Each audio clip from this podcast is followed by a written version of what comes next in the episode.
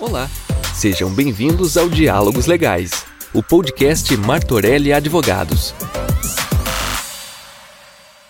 Nós estamos aqui em mais um Diálogos Legais de Martorelli Advogados. Meu nome é Arnaldo Barros e eu estou aqui com os nossos sócios Geraldo Fonseca e Jaqueline Bastos. Nós vamos conversar hoje com vocês sobre as oportunidades para a gestão dos passivos e dos custos trabalhistas, principalmente em época de pandemia. Espero que vocês possam usufruir dessa conversa que está lastreada em algumas observações do dia a dia em que nós somos consultados ou fomos consultados na nossa atividade profissional, em que os empresários, os amigos, os advogados apresentaram algumas dúvidas quanto à aplicação de alguns dispositivos legais decorrentes das medidas provisórias e também da CLT, que possibilitam, de alguma forma, uma melhor administração dos custos e passivos trabalhistas. Eu começaria logo esse nosso bate-papo chamando aqui a valiosa colaboração do meu amigo Geraldo Fonseca para que nós possamos dividir esse bate-papo em duas partes, didaticamente. A primeira, nós vamos falar de alguns custos ou passivos decorrentes das rotinas trabalhistas, do dia a dia do empregador e de seus empregados. E numa segunda parte, nós abordaremos os aspectos processuais decorrentes da relação de emprego, aquelas situações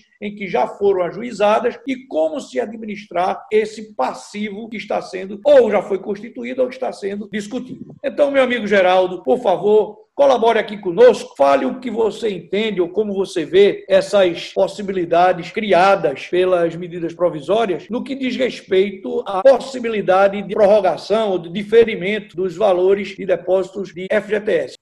Obrigado, Arnaldo. Obrigado pelo convite. É um prazer aqui participar de mais um Diálogos Legais no Martorelli, ainda mais com Jaqueline também. É uma honra, um prazer grande. Bem, nós estamos vivendo né, esse momento de pandemia que afeta a saúde, né, trouxe o risco de saúde para a população, mas também é, não podemos esquecer sobre os riscos da economia. Né? Não que a gente vai discutir aqui, eu acho que não, não cabe também essa discussão sobre o que é mais importante, saúde ou economia. Os dois caminham juntos e a gente precisa ter esse discernimento. Mas a economia precisa também voltar a fluir, né? voltar a ter seu fluxo normal. E é tão importante para os empregadores ter esse controle que a gente está chamando aqui de passivo, essa gestão de passivo ou de custos. Né? E eu acho que você dividiu bem é, esse custo operacional do passivo. Quando a gente falar de passivo, a gente vai estar tá falando mais na questão processual. Então, com relação a esse custo operacional, a MP 927 ela trouxe uma possibilidade de parcelamento do FGTS dos meses de abril, maio e junho, parcelado a partir de julho em seis parcelas. Então é um benefício, um fôlego aí que os empresários ganham para poder ter esse recolhimento do FGTS a partir do mês de julho em seis vezes. Em relação ao FGTS é isso, amigo. Valeu, Geraldo. É exatamente isso. Na verdade, há um diferimento, né, que é a postergação do, do vencimento da exigência dessa contribuição para fiscal, que é o FGTS, e ao mesmo tempo a possibilidade de parcelamento, alivia o caixa das empresas empresas, porque as medidas provisórias também cuidaram disso, de aliviar o caixa das empresas, porque as receitas estão mais escassas e nós precisamos, como é a intenção primeira da medida provisória, preservar emprego, renda e a própria empresa. Só existe emprego e renda quando existe a empresa. Se você sufocar a empresa, aí ela não terá como fazer os seus respectivos pagamentos, o empregado fica sem receber o salário, a economia para. Então, o objetivo das medidas provisórias é esse: a manutenção de emprego e renda. E você diferindo o FGTS, como você explicou, Geraldo, realmente alivia o caixa da empresa. Mas existem outras medidas também. E aí eu vou pedir a colaboração de Jaqueline para que ela me fale é, no que diz respeito às férias. Quais foram as iniciativas da medida provisória que auxiliam as empresas a administrarem o seu caixa o seu custo em relação às férias. O que é que o empresário pode fazer para minorar os efeitos da pandemia no que diz respeito ao custo das férias de seus empregados? Olá, Arnaldo. Olá, Geraldo. Primeiro, eu queria dizer que é um prazer poder conversar com vocês sobre esse tema. E respondendo sua pergunta, Arnaldo, no que diz respeito às férias, houve aí uma flexibilização né, na medida provisória de alguns artigos da CLT. A CLT, por exemplo, prevê que o pagamento das férias deve ocorrer com até dois dias de antecedência ao período de gozo. E a medida provisória, em contrapartida, prevê que esse pagamento pode ocorrer até o quinto dia útil do mês subsequente à concessão dessas férias. E que o terço dessas férias, o adicional, pode ser pago até o dia 20 de dezembro, que vai coincidir aí com o pagamento do 13º salário. Arnaldo, me permita aqui a intromissão, mas só também é importante destacar né, que a MP ela trouxe também a possibilidade da concessão das férias pelo empregador, mesmo quando o empregado ainda não tenha atingido ou completado, melhor dizendo, o período aquisitivo. Então, para o empregador, essa gestão dessa operação aí de férias é importante. E uma pergunta que a gente tem respondido com até certa frequência é: ah, o empregador já concedeu, por exemplo, a, a suspensão do contrato contrato de trabalho ou já fez a redução da jornada e salário, ele pode dar ainda férias, ele pode fazer essa antecipação de férias. Então, pode sim, a, a MP ela, ela possibilita todos esses instrumentos aí de gestão desse custo operacional e o empregador tem sim essa liberdade de organizar. Muito boa colocação, Geraldo, e a resposta de Jaqueline foi precisa. E a gente tem que lembrar que tudo isso são ferramentas que a medida provisória trouxe e colocou, disponibilizou para o empregador. Agora, a gestão, a utilização dessas ferramentas é que vai precisar reflexão, vai precisar análise sobre o que é mais adequado para uma e para outra situação. Por exemplo, Jaqueline, isso que você falou da prorrogação ou postergação do pagamento das férias para até o quinto dia após o mês de concessão, trazido pela medida provisória, isso, para fazer sentido, para você obter algum reflexo positivo no caixa da empresa, é preciso que seja concedidas as férias no início do mês, porque aí você só vai pagar essas férias até o quinto dia útil depois do mês de concessão. Então você pode ter um alívio no caixa aí de até 35 dias, um pouco mais, um pouco menos. Enquanto que se por acaso, inadvertidamente, você conceder essas férias no dia 30 30 de um mês ou no dia 29 do mês, você só vai ter até cinco dias de possibilidade para pagar essas férias. Então você, na verdade, não tem o reflexo desejado no fluxo de caixa da empresa. Então, há de se utilizar esses dispositivos que são colocados pela medida provisória à disposição do empregador com a inteligência necessária para que você possa é, extrair dos mecanismos, das ferramentas, o máximo possível. Bom, Isso. Geraldo falou aí também na possibilidade de antecipação de férias é, que sequer foram adquiridas ainda. Ou seja, aqueles trabalhadores que ainda estão ou que sequer iniciaram o período de aquisição das férias. E mesmo assim, o empregador pode antecipar essas férias. A questão é, o que é que de benefício isso traz para o empregador antecipar férias que sequer foram adquiridas? E aí, Geraldo, como é que você vê essa questão? Arnaldo, essa é uma colocação muito pertinente, né? É, como você falou, são ferramentas que o gestor, que o empregador tem para organizar melhor sua operação. Nós estamos vivendo um momento de retração da economia, em que muito provavelmente as atividades empresariais estão num ritmo lento e ele pode usufruir, antecipando essas férias para este momento em que ele não vai ter a força de trabalho, não vai ter o trabalho do seu empregado, fazendo com que lá na frente, na atividade empresarial, empresarial voltar ao seu eixo normal, voltar ao seu fluxo normal, ele tem aquela força de trabalho disponível para ele. Então é uma possibilidade sim, uma grande ferramenta que ele tem de gestão. Isso cada, é lógico que cada empresa precisa analisar seu contexto, analisar sua operação para ver qual a melhor medida e como você bem destacou, qual o momento certo de aplicar essas ferramentas. É isso aí, exatamente isso, Geraldo. Me diz uma coisa, Jaqueline. No que diz respeito à antecipação de feriados, eu acho que a lógica é a mesma, não? É, eu entendo que sim, Arnaldo.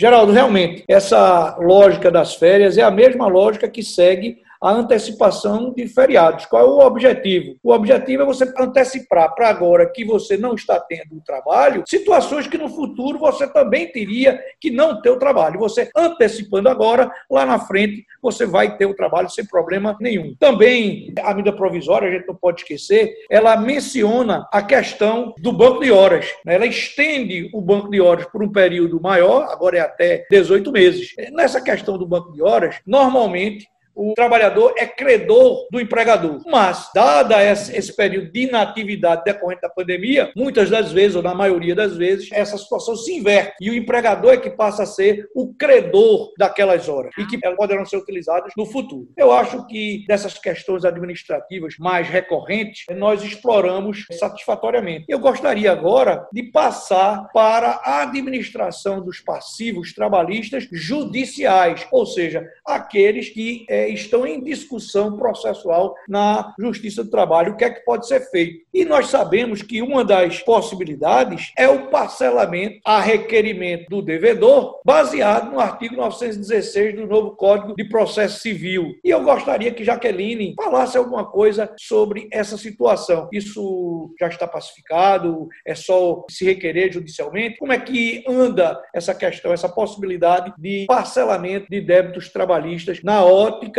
da utilização do artigo 916 do novo Código de Processo Civil? Na verdade, Arnaldo, o artigo 916 ele prevê sim a possibilidade do parcelamento da execução, né, dando entrada de 30% e parcelando as demais parcelas em até seis vezes. No entanto, esse artigo ele é mais voltado para os títulos executivos extrajudiciais. Mas a gente vem vendo aí uma tendência do judiciário de permitir o parcelamento da execução também nos títulos judiciais. Inclusive, a gente vem tendo êxito no judiciário com os pedidos de parcelamento de alguns clientes nossos. O judiciário já vem atendendo a esses requerimentos que a gente tem feito. E eu acho que nesse momento de pandemia é mais uma ferramenta que a gente pode utilizar. E eu entendo que o judiciário também está sensível nesse ponto, porque sabe que a gente está passando por um momento de retração econômica muito grande e que no intuito de manter as atividades empresariais, o, emprego, eu acho que é uma medida fundamental para dar respiro ao caixa das empresas. É isso aí, Jaqueline. Veja só, realmente o que precisa trazer à baila, o que você colocou e que eu vou destacar, é que essa é uma medida que consta do novo Código de Processo Civil, o artigo 916, mas que já existia antes da pandemia. Agora, com a pandemia, torna a situação mais delicada. Então, é de se esperar que os juízes eles tenham mais sensibilidade, que afinal de contas o que se quer é preservar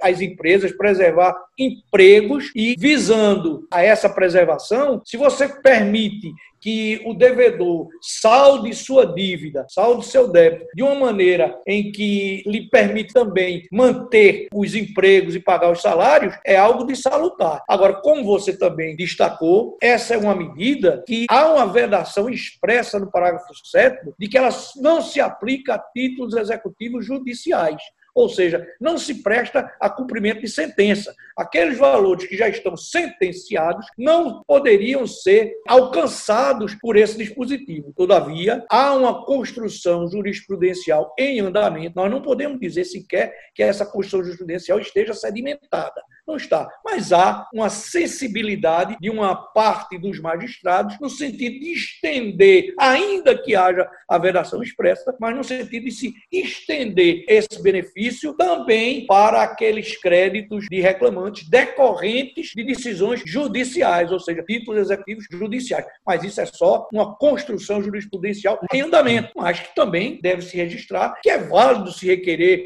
ao judiciário, é válido se argumentar, se mostrar a dificuldade da empresa, a boa-fé e a vontade que tem de quitar os seus débitos. Eu acho que com isso você abrevia a execução, desafoga o judiciário, permite que o devedor pague o seu débito e o credor tem antecipado o seu recebimento, o seu crédito, que poderia se estender por muito tempo até que se finde a execução. Então, realmente, é, a medida já era positiva e agora ganha contornos de impressibilidade para a manutenção das empresas. Eu creio que o Geraldo também deve concordar com isso, não, Geraldo? Concordo sim, só queria complementar, se me permite, né? Eu acho que vocês falaram muito bem aí sobre essa aplicação do artigo 916, essa construção jurisprudencial na Justiça do Trabalho, você bem destacou, mas eu queria só mencionar a importância que as empresas precisam ter do contingenciamento das suas reclamações trabalhistas, é, a fim de evitar evitar, como a gente chama aqui, entre aspas, né, das bombas. Né? Então, você ter, desde a inicial, a cada fase do processo, você ter o contingenciamento correto, possibilita que você faça essa gestão do passivo, principalmente nas execuções, utilizando entre uma das ferramentas o, o do artigo 916, em que no 916 também, nesse parcelamento parcelamento, a empresa está abrindo mão, ela deixa de recorrer, ou seja, ela está abrindo mão do recurso que seria o embargo da execução, né, ou o agravo de petição. Então, ela abre mão disso e concorda com o cálculo que está ali homologado pelo juiz e requer simplesmente o parcelamento desse valor executado. Lógico, Geraldo, só teria sentido realmente né, essa benesse desse parcelamento se o devedor ele declinar de qualquer outro remédio jurídico que pudesse vir a discutir novamente o valor ou de estender a execução, o processo. A ideia é se abreviar até porque a gente tem que lembrar que o crédito trabalhista é de natureza alimentar. Então, o trabalhador é o hipossuficiente, ele está precisando daquele dinheiro. Não tem sentido você fazer de conta que acordou, se valer de um parcelamento e depois ainda discutir o mesmo crédito mais na frente. Isso não tem, seria realmente um contrassenso. A sua observação é muito bem posta. Mas eu vejo também que esse parcelamento não é a única possibilidade que se tem de administração ou de diminuição do ônus dos passivos processuais já constituídos. Então, Geraldo, nós sabemos que existe também o plano especial de pagamento trabalhista, o PEPT, que inclusive teve iniciência na Corregedoria Geral da Justiça do Trabalho, mas que aqui no TRT6 já existe uma resolução administrativa de 2019. Você pode nos informar como o empregador pode se beneficiar desse plano especial de pagamento trabalhista? O nome, claro. É mais uma opção para a empresa, né? Somente aquelas empresas que estão com várias execuções movidas em face dela, né? E aí é a opção de gestão disso. Né? Como é que funciona? Na verdade, existe uma centralização das execuções. Então, aquelas empresas que têm processos espalhados por várias varas do trabalho do mesmo regional, né? Por exemplo, aqui em Pernambuco, então você tem várias em Recife, várias no interior. Então, você centraliza todas as execuções em uma vara só. Mas isso também é, requer uma série de procedimentos de observância da empresa. Né? Precisa ser feita uma análise do contexto financeiro, especialmente da empresa, para que seja deferido esse programa especial é um programa que a empresa pode organizar o pagamento das suas execuções em até 36 meses, ou são três anos para pagar as execuções. Mas, como eu disse, precisa demonstrar aí alguns requisitos objetivos que a resolução exige. Entre eles, por exemplo, apresentar o balanço contábil, apresentar as empresas que fazem parte do grupo econômico e renunciar também a qualquer tipo de recurso ou impugnação a cálculo dos processos de execução. E a empresa apresenta apresenta uma lista de processos que estão em execução para que sejam centralizados. A partir daí, vai ser feita uma análise pelo tribunal e o tribunal aprovando esse programa, se inicia-se esse pagamento. O importante destacar também, Arnaldo, é que o Tribunal de Pernambuco ele tem um entendimento que mesmo a empresa fazendo esse programa de pagamento especial das execuções trabalhistas, a empresa tem a possibilidade de se fazer acordo dentro daqueles processos que ali estão. Então, é uma grande ferramenta. O que, é que a empresa faz? Ela centraliza todas as suas execuções, joga ali para um juízo, digamos assim, entre aspas, universal, é como se fosse uma espécie de recuperação judicial trabalhista, né? falando assim por analogia, mas dentro desse próprio programa ela pode ainda fazer acordo, tentar reduzir, antecipar pagamentos, enfim, ela tem uma gestão muito importante aí do seu passivo trabalhista. Então é, uma, é um instrumento, é uma possibilidade que a empresa tem, não é muito conhecida, como você bem destacou, está dentro de um provimento da Corregedoria Geral do TST e tem um regulamento que é a parte mais operacional aqui no Tribunal de Pernambuco, mas os outros regionais também apresentam essa resolução esse disciplinamento desse programa. Isso é muito interessante, não é? é os empresários precisam tomar conhecimento dessa possibilidade. É porque, na verdade, você está unificando o tratamento que se dá na execução. Os processos judiciais, eles ocorrem nas diversas varas da Justiça do Trabalho, mas na hora de executar, eles ficariam, em sendo aprovado o plano apresentado pela empresa, eles ficariam unificados, centralizados em um único juízo. E aí o juízo que congregar todas essas execuções, ele é uma pessoa que já está ou vai ficar mais familiarizado com a situação da empresa, mais sensibilizado e tem condições de administrar, ajudar a empresa a administrar esse passivo, de sorte a que a quitação daqueles débitos se dê naquele prazo que foi assinalado, que é de até 36 meses. É uma forma também de você evitar bloqueios, você evitar, evitar medidas judiciais constritivas dos ativos financeiros e patrimoniais da empresa, possibilitando que a empresa, mais uma vez, sobreviva, que a empresa, mais uma vez, assegure emprego e renda. Jaqueline, o que é que você pode colaborar com isso? Só complementando, Arnaldo, o que Geraldo falou, que uma vez apresentada essa lista né, dos processos que estão em fase de execução definitiva, é importante também salientar isso, não vai poder haver inclusão de novos processos nessa lista. Então, é muito importante que a empresa tenha esse controle aí dos processos em execução definitiva, que queiram incluir nesse plano para que tenha uma efetividade aí, um sucesso aí, abrangendo todos os processos. É isso aí, Jaqueline, é exatamente isso. A, a, ideia é muito boa. A ideia é sanear a empresa. Então a lista tem que ser conclusiva, ela tem que ser é, esgotar aquela situação. E a empresa tem que manter o, o, compromisso de ali por diante não contrair novos passivos para serem ingressados nessa lista, porque não vai ser possível, né? A ideia é exatamente essa, é dar um freio de arrumação para ajudar a empresa a administrar o passivo. Fala, Jaqueline. E aí também, Arnaldo, caso a empresa, como o Geraldo disse, né, pode haver, de repente, a empresa passa por uma crise financeira e precisa fazer renegociação desses processos que estão no PEPT. Isso é possível. O que não pode ocorrer, assim, que a gente pede cautela das empresas, é que observem realmente esses pagamentos, porque caso haja inadimplência de qualquer uma dessas obrigações, a empresa vai ficar excluída de poder participar do PEP por dois anos. Então, é muito importante que as empresas cumpram com as obrigações é, ali acordadas Há também a exigência né, de compromisso com o que foi acordado. Tem que ter segurança jurídica naquilo que está se fazendo. Né? Então, não é só o benefício, mas também tem a responsabilidade para que realmente se alcance o objetivo da medida, né, que, na verdade, é o saneamento do passivo constituído pela empresa.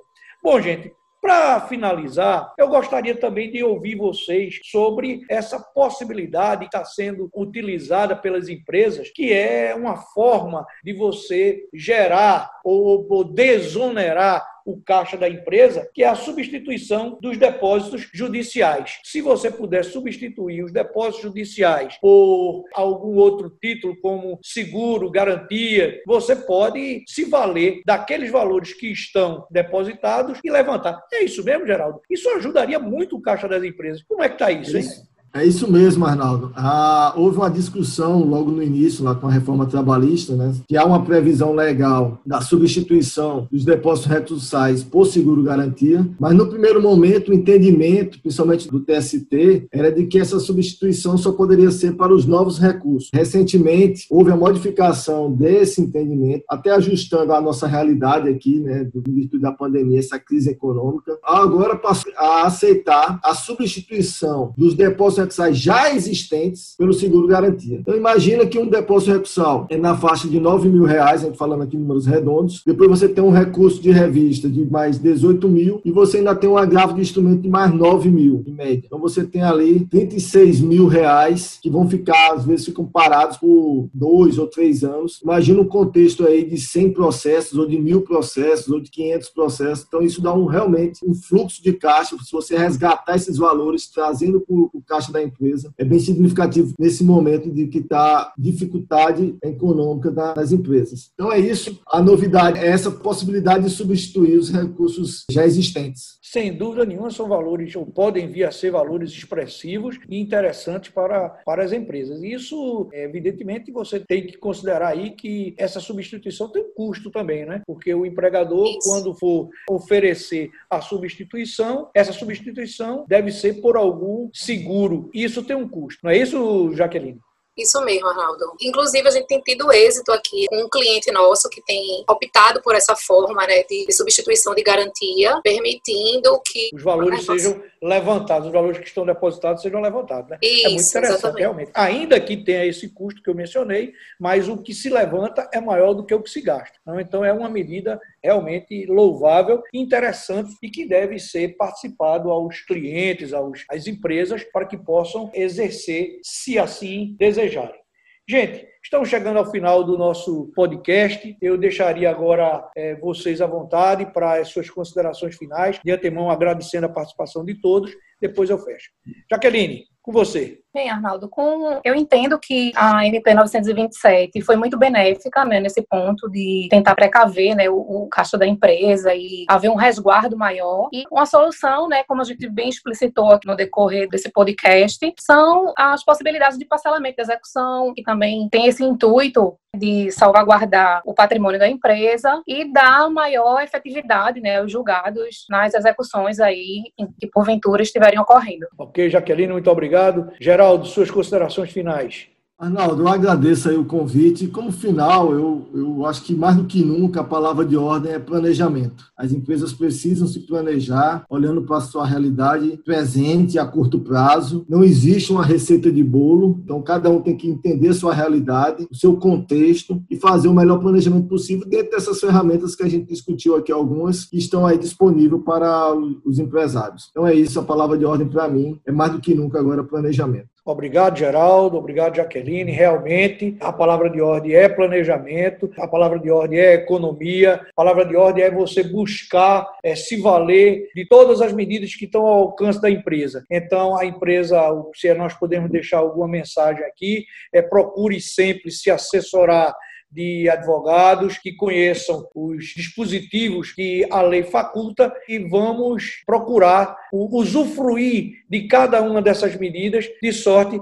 a que a empresa possa diminuir o seu passivo, administrar o seu passivo da forma menos onerosa e desejamos a todos sucesso nessa empreitada. Lembramos que esse podcast vai estar disponível no nosso hot site de Martorelli Advogados e lá vocês encontram, além dessas conversas com a área trabalhista, vocês encontram diálogos legais com outras áreas, vários artigos, várias postagens interessantes, comentários sobre as repercussões da pandemia sobre os aspectos jurídicos para as empresas. Agradeço a vocês pela atenção e tenham todos sucesso nesse período que nós estamos atravessando. Fiquem certos que tudo isso vai passar e, se Deus quiser, nós estaremos juntos novamente. Um abraço a todos e muito obrigado um pela abraço, atenção. Arnaldo. Abraço, Geraldo. Abraço. Obrigada. Até mais.